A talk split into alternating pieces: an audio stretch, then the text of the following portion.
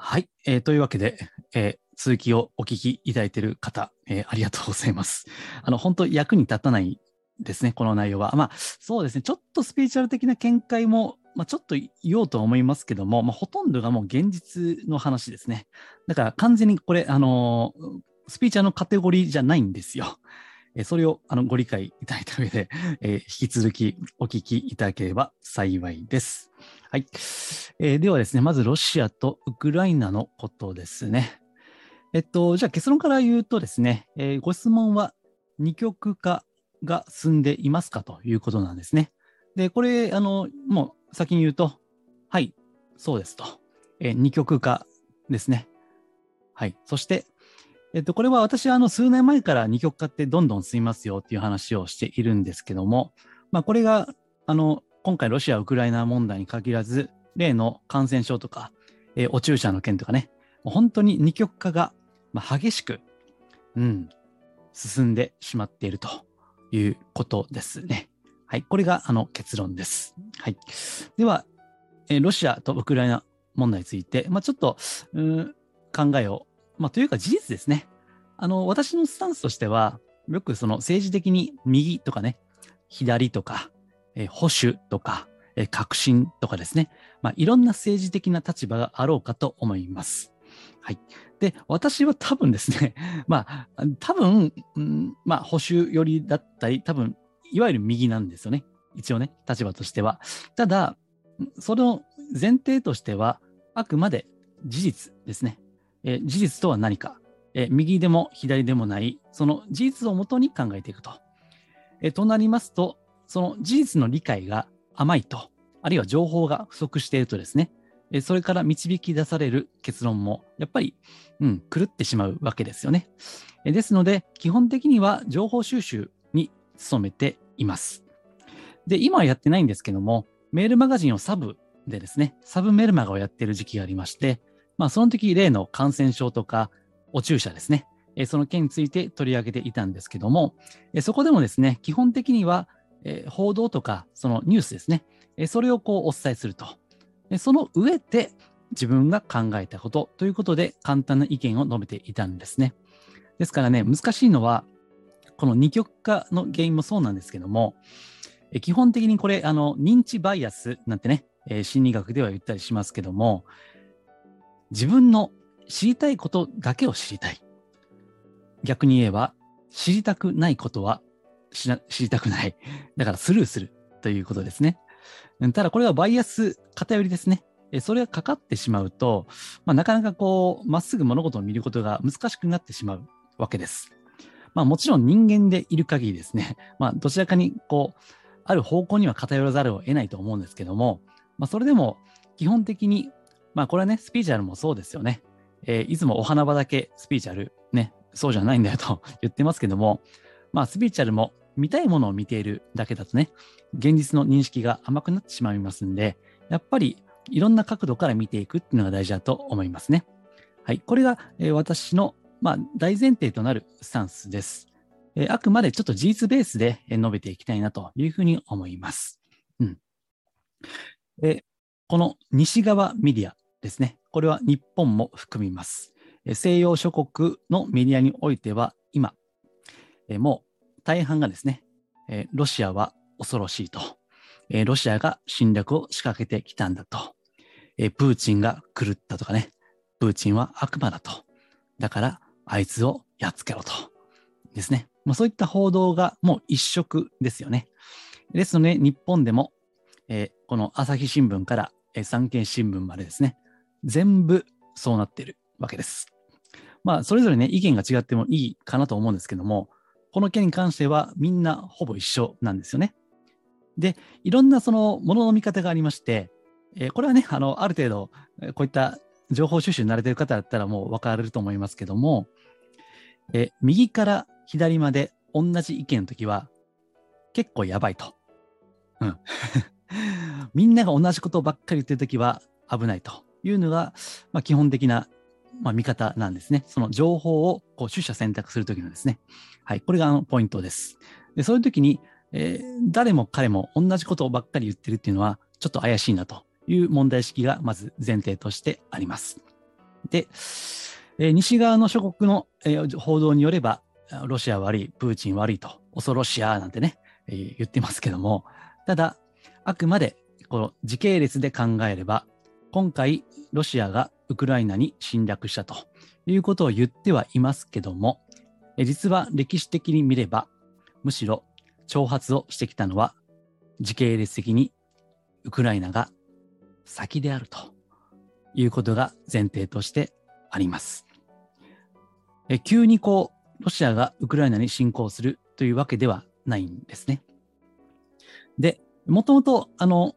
ウクライナというのは、親ロシアだったわけですよね。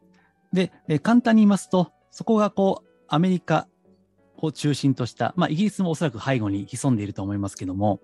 その西側諸国を中心とした勢力が、こう、2014年ですね、ウクライナを、こう、まあ、クーデターを起こしたんですよ。その時にね。で、えーそれまで、あの、新、新ロ政権だったのを、反、反ロ政権ですね。えーそれに変えてしまったわけですね。えーそれが、こう、介入によるクーデターですね。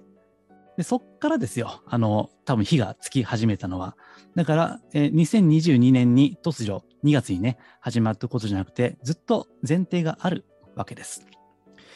で、えーそっからですね、えっと、ちょっと名前が何だかな、オデッサの悲劇だったかな。あの、東部ウクライナですね。ですから、ロシアに近いところですね。えその、このクーデターによって、その、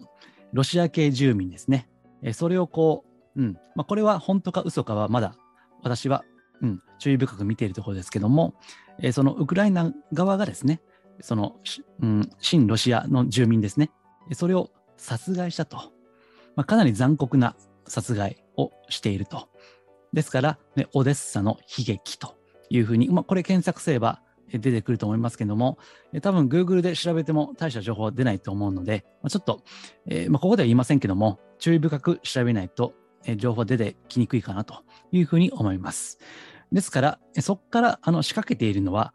こう、うん、ウクライナ側、むしろ、えーですから、ウクライナは、あの、アメリカの傀儡、まあ、お人形ですから、ですから、そこからもうすでに始まっている。むしろ仕掛けてきたのは、向こう、西側諸国であるということが、えこれはポイントですね。えただし、報道においては、もうロシアは悪い、ロシアは悪し、っていう感じなので、えテレビとか、え新聞だけを見るだけでは、おそらくもうほとんどのことがわからないわけですね。うん。で、えー例のゼレンスキー大統領ですね。ウクライナの大統領ですね。元コメディアンのね。で、今、西側諸国の情報によれば、彼がヒーローという感じのね、報道がされていますけれども、ですね、まあ、これも、まあ、いろいろ調べていくとですね、全く180度違うような考え方もあるわけです。まあ、というか事実ですね。えまず、え彼個人でいくとですね、えこれもちょっとあの具体的な固有名詞とかは、あの私ね、あの専門家じゃないんで、まあ、ざっくりなんですけども、えっと、彼はあの大統領になったのは、えそのテレビドラマでですね、なんか、なんていうか、あの、学校の先生が大統領になっちゃうと、そういった人気ドラマですね、ウクライナの。それにこう主演でね、え出たわけですよね。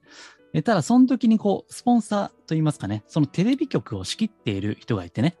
で、この仕切っている人が、こう、テレビを持って、メディアを持っているだけじゃなくてね、え実は、この、まあ、紙幣ですね、え私的なこう軍隊を持っていると。えそれが、えっと、よく、まあ、これも、時々出てくると思いますけども、えーアゾフ大隊とかね、えーアゾフ連隊なんて言われます。で、さっき言いました、えーウクライナの東東部ですね、その方々が、こう、まあ、無残な殺害のされ方をしたのは、この、アゾフの人々が関わっているという情報があります。うん、そして、まあ、ゼレンスキー大統領に話を戻しますと、えー彼が就任したのは2019年だったと思いますけども、その時に、まあ、これもね、あのまあ、ちゃんとした情報かどうかはまだ精査中ではありますけども、一応今知ってる限りにおいては、その時に、こう、ロシアとそのウクライナの国境にですね、えー武器を配備したと。えこれは時系列的にはウクライナが先のようです。えー西側諸国の報道によれば、ロシアが仕掛けたと言っていますけども、まあ、この戦争というのはですね、さっき Y さんのご質問にもあったように、認知戦なんですね。まあ、情報戦と言ってもいいですね。ですから、情報は兵器であるというのが、え国際政治の、ま、常識ですよね。ですから、それで、ま、人々、ま、大衆を先導したり、洗脳したりですね。でそれが今回のロシア・ウクライナ問題だったり、あと、後半で喋りますけども、え注射ですね。そこにもつながっていくわけです。で、えっと、これはちょっと時期を忘れましたけども、あの、東部のそのウクライナの住民に対して、えっと、ゼレンスキーさんが就任されてからかな、ちょっとあの時系列は細かいの忘れましたけども、これがね、ちょっとあの私もあのスピーチャーとか宗教とかね、えそそれも関心があるんで、びっくりしたことがありまして、何かと言いますとね、あの、その東部の住民に対して、ロシア語を禁止したと。要するに公用語じゃなくしたという言葉を取り上げたわけです。で、これは、ね、言葉を奪うっていうのは、もう、精神を奪うのとほぼ同じなんですね。えー、私たち日本人はずっと日本語に触れていますから、その言葉が奪われるということが、どれほどむごいことかという実感はないんだけども、ただ私はやっぱりこういった言葉を仕事にしていますのでね、まあ直接体験したいわけじゃないけども、まあ、想像するに非常に恐ろしいことだなというふうに思います。あとね、もう一つ、まあ、これもね、これ事実だったら本当、うわ、うわと思うんですけども、宗教ですね。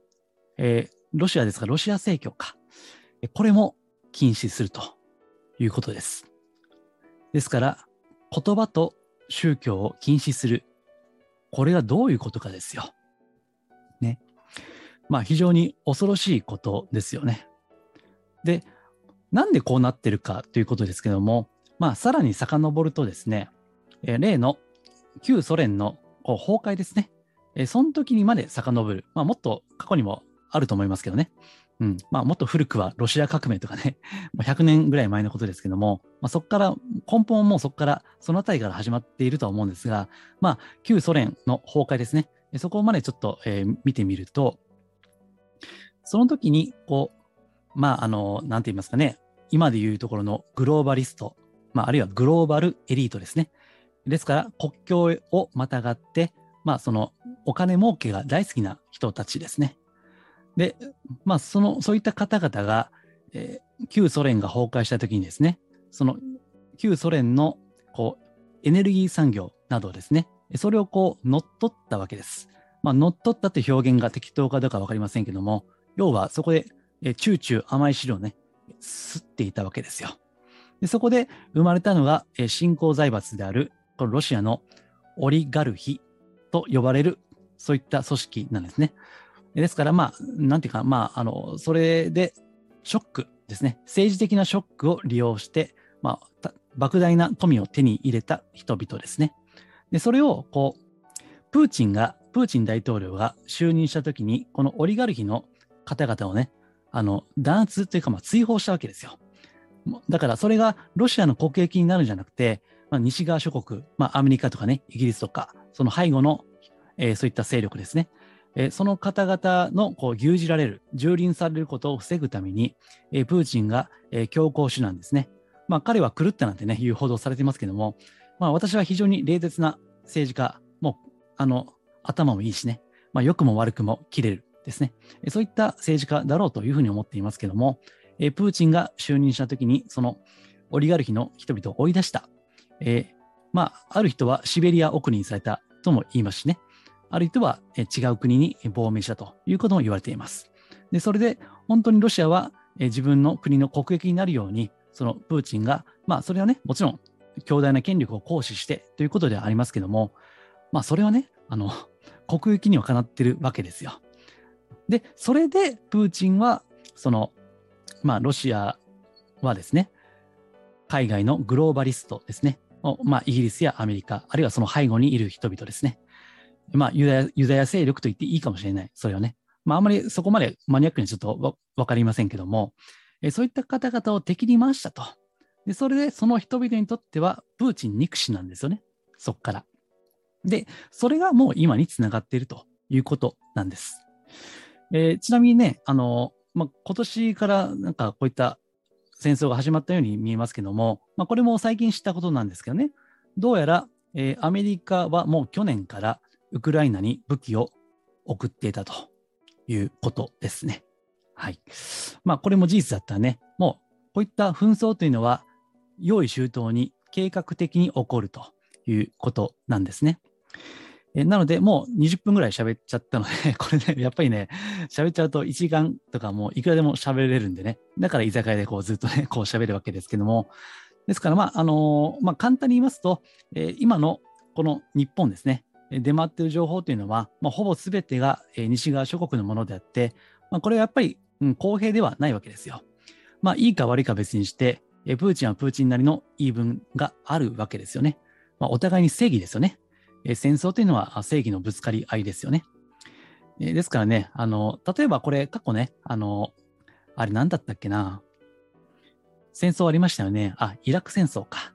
あの時に、当時のね、あの、だからテロですよ。9.11のね。あの時に、こう、イラクにその大量破壊兵器があると、ね、いうことで戦争を仕掛けていきましたよね。えところが、蓋を開けてみれば、大量破壊兵器はありませんでしたということね。だからもうそれも、ね、おそらくはもう最初から分かっていたんだけども、こう理由をつけてね、えー、攻め入っていくということ。だこれも認知戦ですよね。情報戦なんですけども、もうね、ですから、この情報を本当にこう取捨選択していかないと、私たちは気がつかない間にですね、あの、もうハマってしまうわけです。ですから、あの今回のその西側諸国オンリーの情報を見てですね、あ、プーチンは悪いやつだと。ロシアは恐ろしい国だと。だから、もうプーチンさんに祈ろうみたいなね、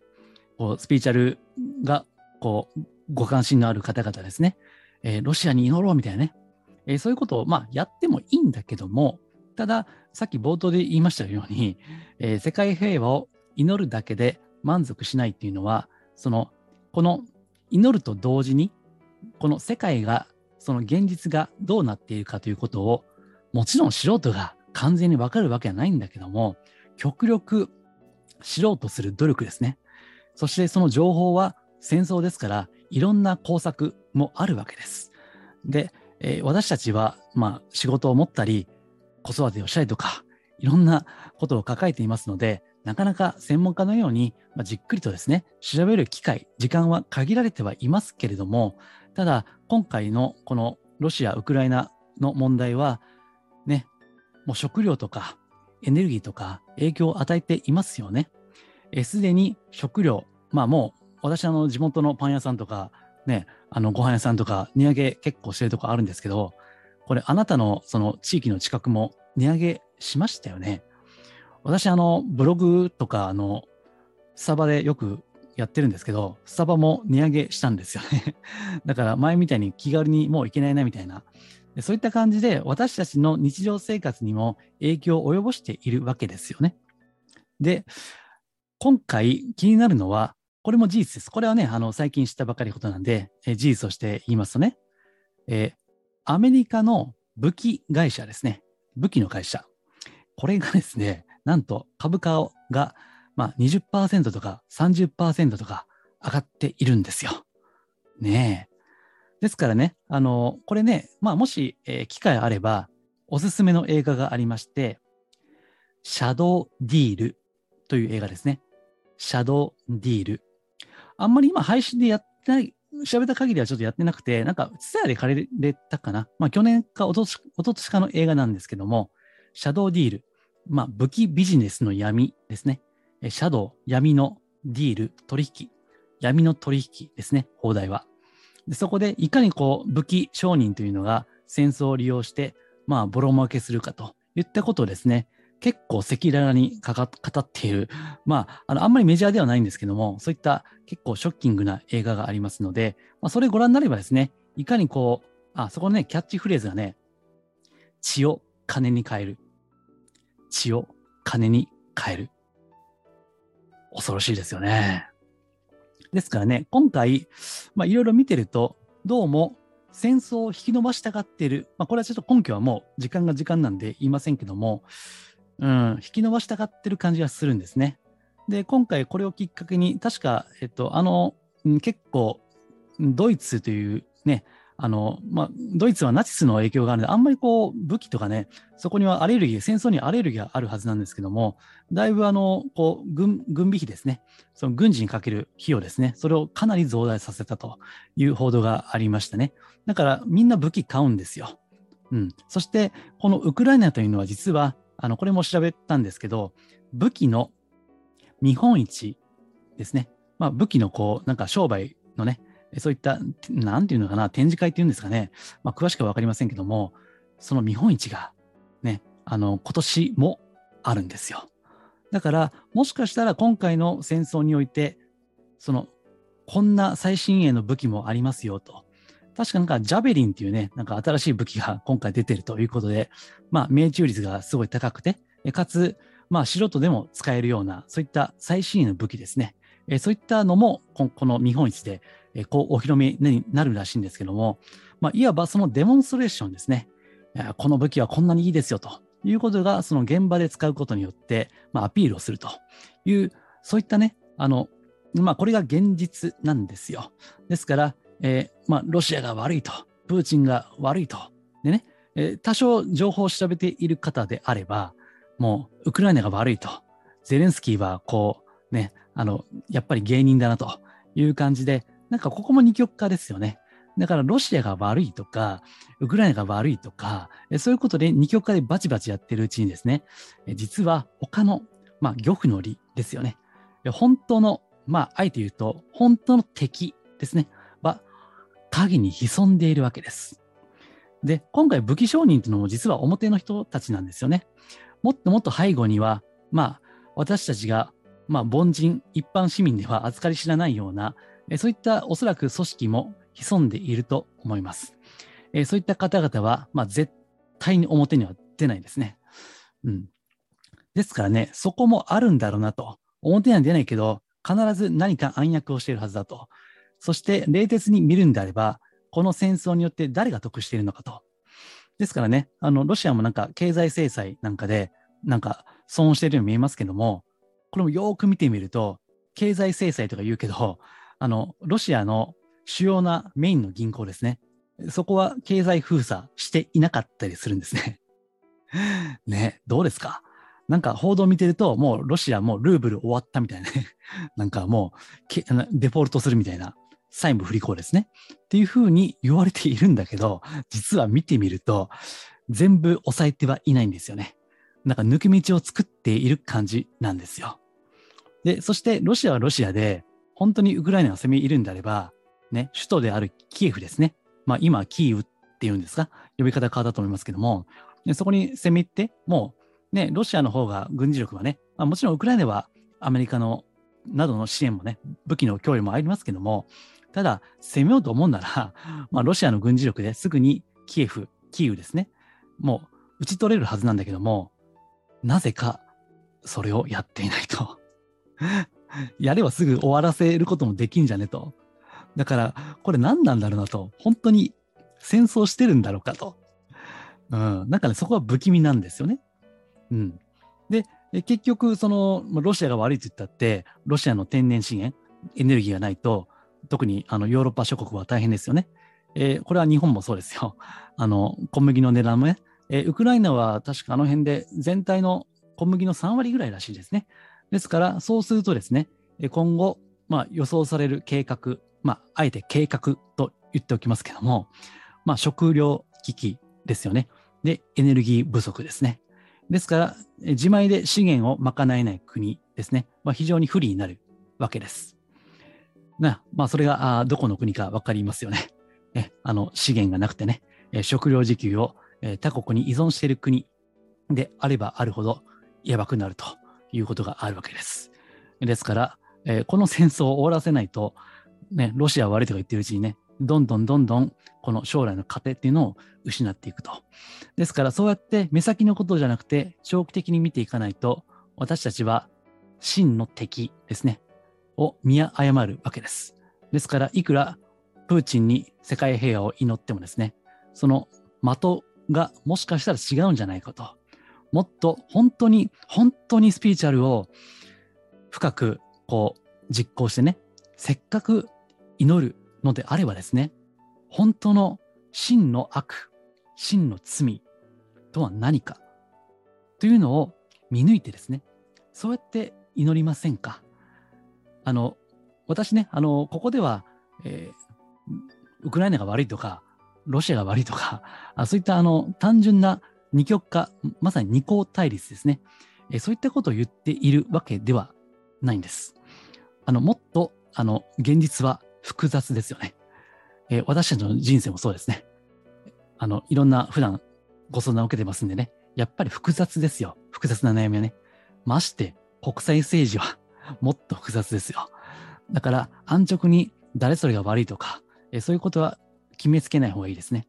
まあ、いずれにしてもですね、今は情報が混乱していますけども、やがて必ず、まあ、歴史が明らかになる。歴史が真実を暴くわけです。まあ、もちろんですね、えー、今あの、日本の歴史教科書とかね、まあ、だいぶ私見てるとちょっと心配になるんですけども、あれでほとんどは歴史のことは分かんないかなと思うんですけどね。ただ、えー、この時間が経っていけば、調べる意欲があれば、本当のことっていうのはある程度調べられるわけです。え、私自身は、まあ、あの、もちろんね、本業ではないですから、研究してるわけじゃないんですけども、極力そういったあ見識をお持ちの方ですね、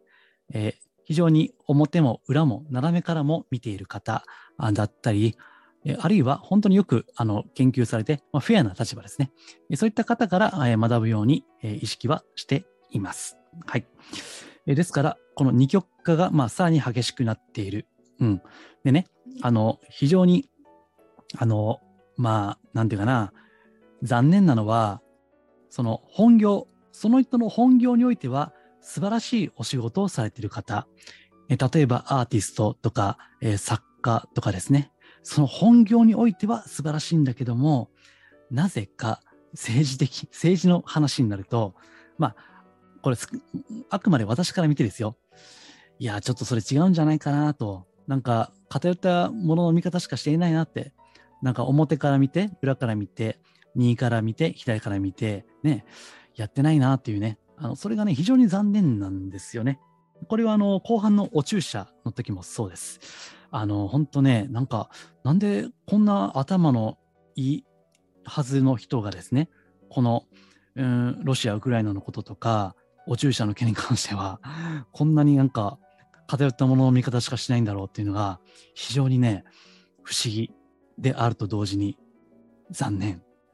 ですね。まあ、私、非常に尊敬しているあの方もいらっしゃってね、えその方もですね、あのもう、もう、プーチンは悪みたいないうことで断罪してたんですよね。いやー、ちょっとな、なんか、あ嫌なことき、うん、聞かなきゃよかったよかったなみたいな、えー、そういったこともあって、で、これが、あの、この二極化っていうのがねじれてるんですよね。二極化してさらにねじれていると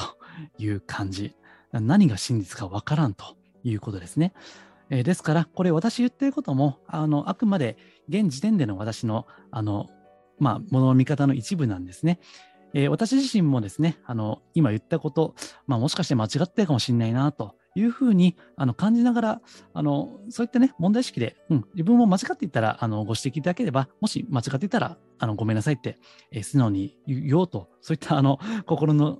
準備はあるつもりなんですね。ですからね、やっぱりあの、これがこうだというふうに決めつけるのは、まあ、なかなかこう、うん、なんていうかな、人間の知性としてはもったいないかなというふうに思いますので、はい。